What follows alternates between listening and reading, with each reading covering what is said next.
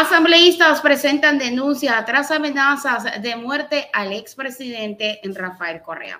Así como lo escuchan, eh, los asambleístas Walter Gómez, entre ellos también la asambleísta Sofía Spin, presentaron una denuncia ante la Fiscalía General del Estado. Esto porque se presentaron algunas denuncias, algunas este, personas han estado diciendo a través de redes sociales y están ya plenamente identificados, están amenazando al expresidente Rafael Correa, están amenazando con terminar con su vida. Vamos inmediatamente con el detalle de esta información. Esto se dio justamente este jueves cuando los asambleístas acudieron a la Fiscalía General del Estado para interponer esta denuncia.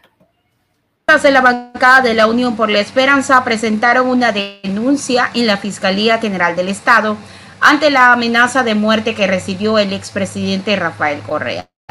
La denuncia se presentó la tarde de este jueves 23 de febrero del 2023.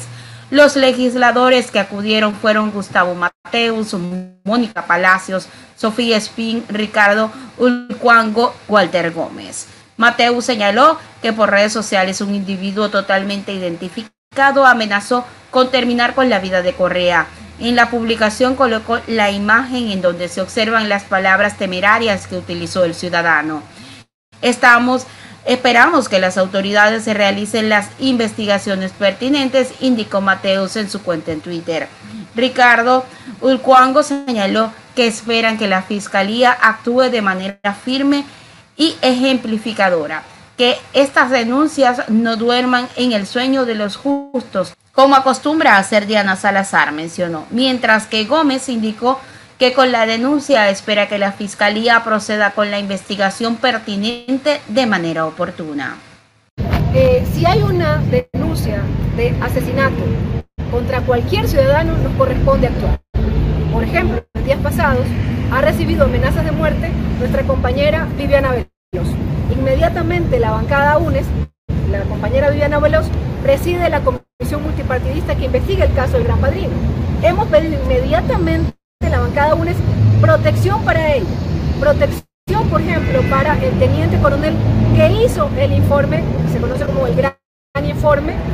Eh, hemos pedido protección para ella. Cualquier ciudadano al que se lo amenace de muerte merece que la Fiscalía lo proteja e investigue qué está pasando.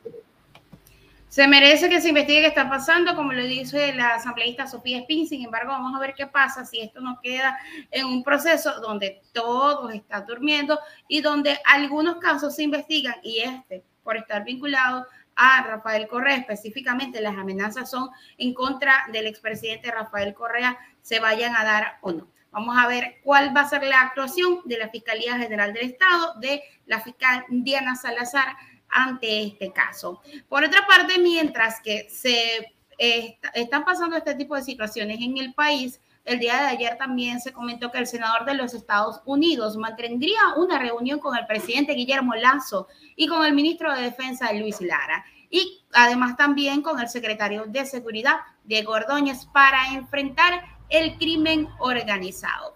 Vamos con estas declaraciones que también son importantes que ustedes puedan conocerlas que es de los más respetados y reconocidos en el Senado norteamericano y que siempre ha estado a favor de nuestras causas, liderando propuestas bipartidistas a favor del Ecuador. Aparte de las reuniones que ha tenido en la ciudad capital, hoy se reunirá con el presidente de la República, conjuntamente también con el señor ministro de Defensa y con el señor secretario de Seguridad para tratar un asunto causal para para nosotros, que es la seguridad ciudadana para poder enfrentar con éxito y sumar esfuerzos contra el crimen organizado y el narcotráfico, la mayor amenaza que está viviendo el Ecuador en la actualidad.